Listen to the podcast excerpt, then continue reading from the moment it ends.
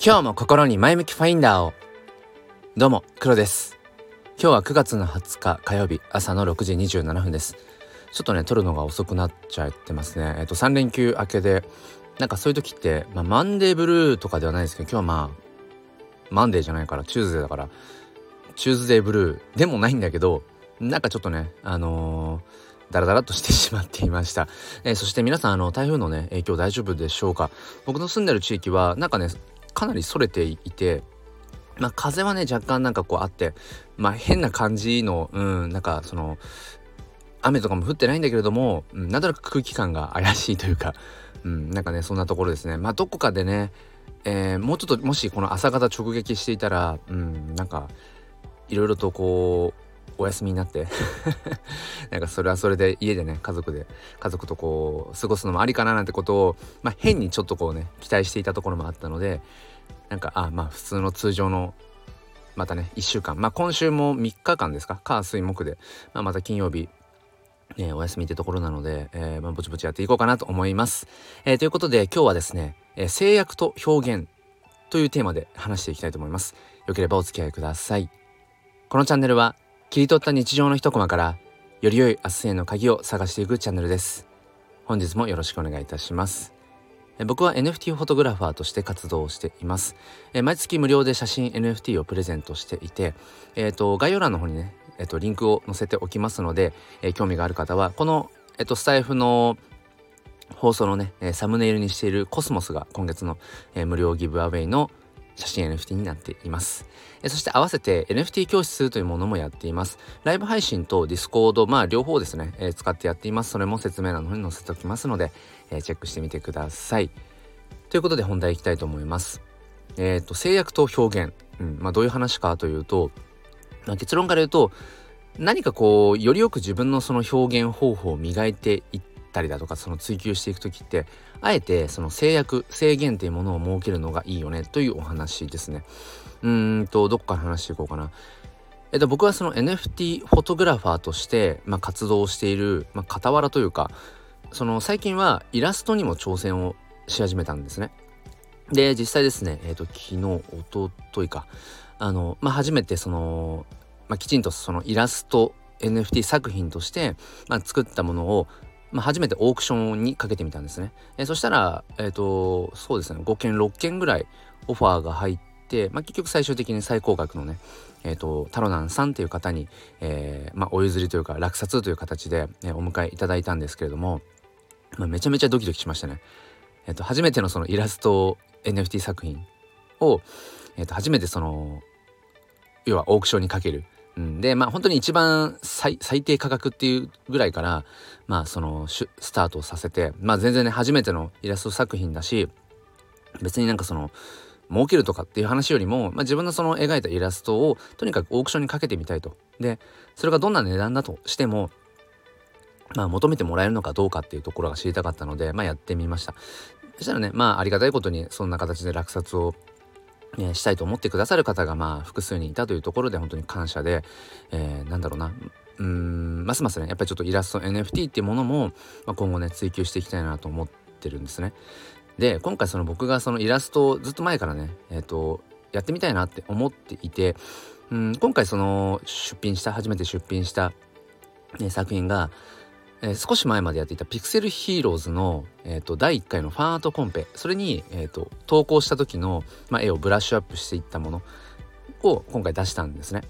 うん、で前にもどっかで話したんですけども、まあ、そのピクセルヒーローズ DAO のコアメンバーとしても活動していて、まあ、ファンアートコンペを盛り上げたいというところからもう先陣を切って、まあ、やってみたんですね。で初めてタッチペンを持って初めてスマホで、えー、描いてなんていう風なことをしていく中でまあこれを機にちょっと自分のイラスト NFT コレクション新しく立ち上げてもいいなって思って、まあ、どうしようかなと思った時にまず最初とりあえずいろいろ描いてみたんですね。そしたらなんかちょっとしっくりこないなと思った時にあもうあえて最初にまあ、制約というか制限というかルールを設けてしまおうというふうに、えー、思いました。でどんなルールかっていうと、えー、背景は、まあ、僕が撮っているその写真の中で特にまあ青空の写真、まあ、爽やかなものが好きなので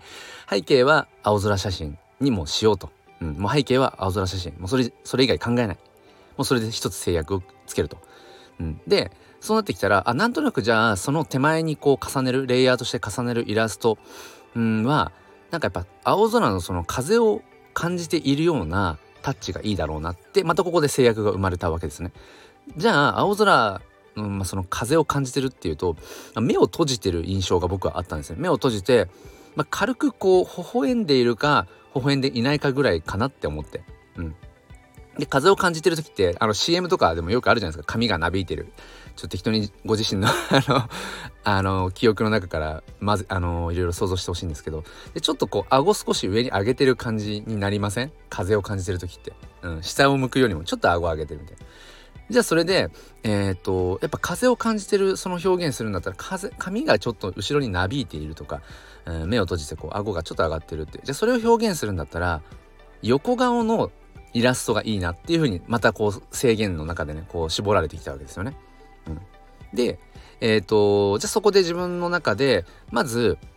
まあ、そのイラストを描いていくその、まあ、いわゆるジェネラティブ的な考えでいくと、うん、元の、まあ、素体となるある程度のデザインだけ決めてしまう、うん、その横顔の人の輪郭みたいな。のを先にもう決めちゃおうと思って、まあ、まずそれをこうちょっと、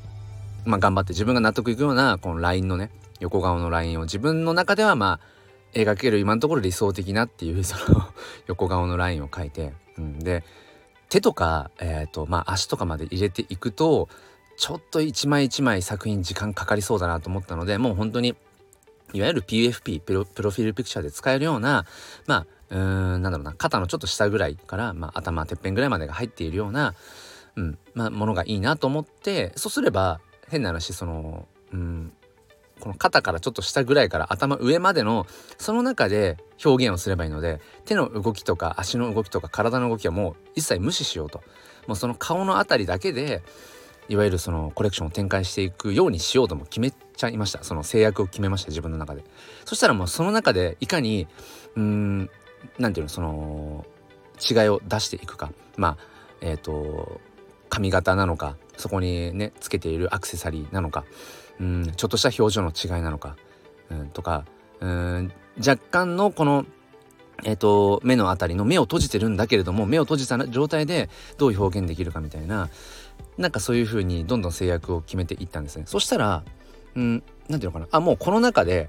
この自分が決めた制約のその決まったキャンバスの中で、えー、もう描いていくっていう風になると意外とねその想像力とかがね溢れてくるんですね。うん、でよりじゃあ自分のこのなこの決まったキャンバスの決まったルールの中でいかに自分がねこう表現できるかってことにその注力することができるのでその思考が分散されないんですね。うん、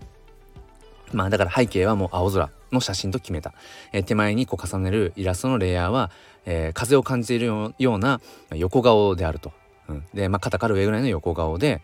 でまあ風を感じているような表現だから髪の毛はなんとなくちょっとこう、うん、そよいでいる。風にそよいでいる状態。でもう目は基本的につぶっている。ただ、えっと、今回最初に出したねそのオークションに出したのは目を開けてるんです。だから早々にちょっとルールを破ってるんだけどでもこれは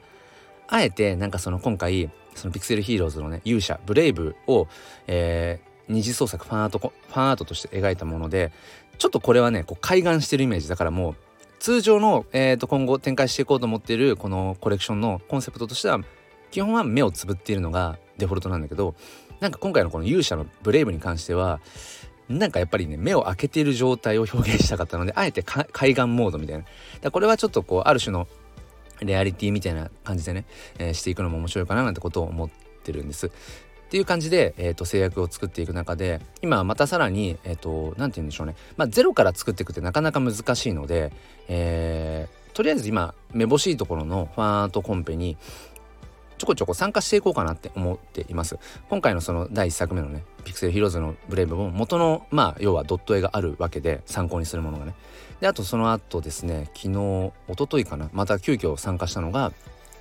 えっ、ー、と、シックスメーカーさんっていう、まあ、その筋肉系の、あのー、なんていうのかな、こう、女の子のキャラクターを、まあ、クールに、うん、すごくこう可愛くクールに描いているシックスメーカーさんという方とあとクリプトメイズっていうもう本当に古参のプロジェクトですね、えーと、クリプト忍者よりも古いのかな、うん、で僕も、えー、少し前のフリーミントのいよいよ、えー、なんだこう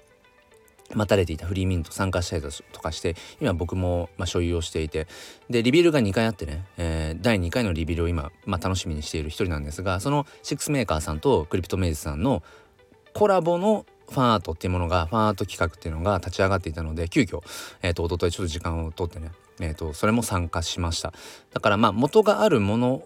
ですね元があるそのイラストなりそのデザインを元にまずは自分の決めたこのうんなんか制約の中で表現してみるっていうところから、まあ、徐々にその自分なりのオリジナルのうんまあ、キャラクターっていうかなんか作品をね、えー、作っていこうかななんてことを思っています。まあ、だから、まあ、イラストコレクション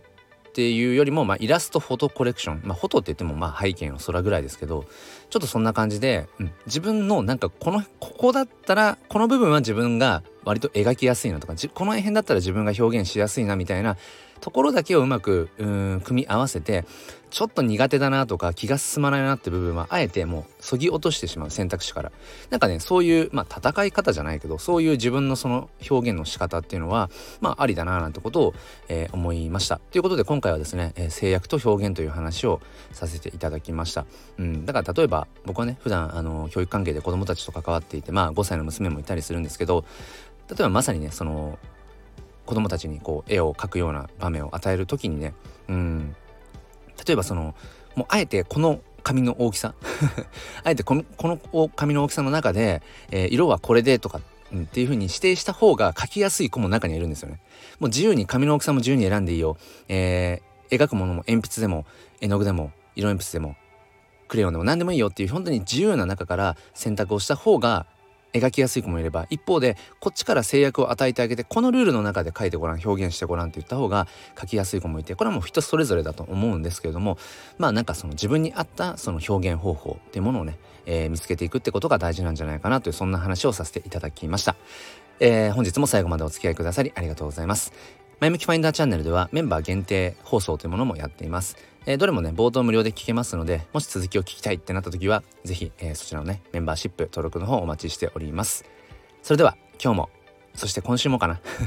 心に前向きファインダーを。ではまた。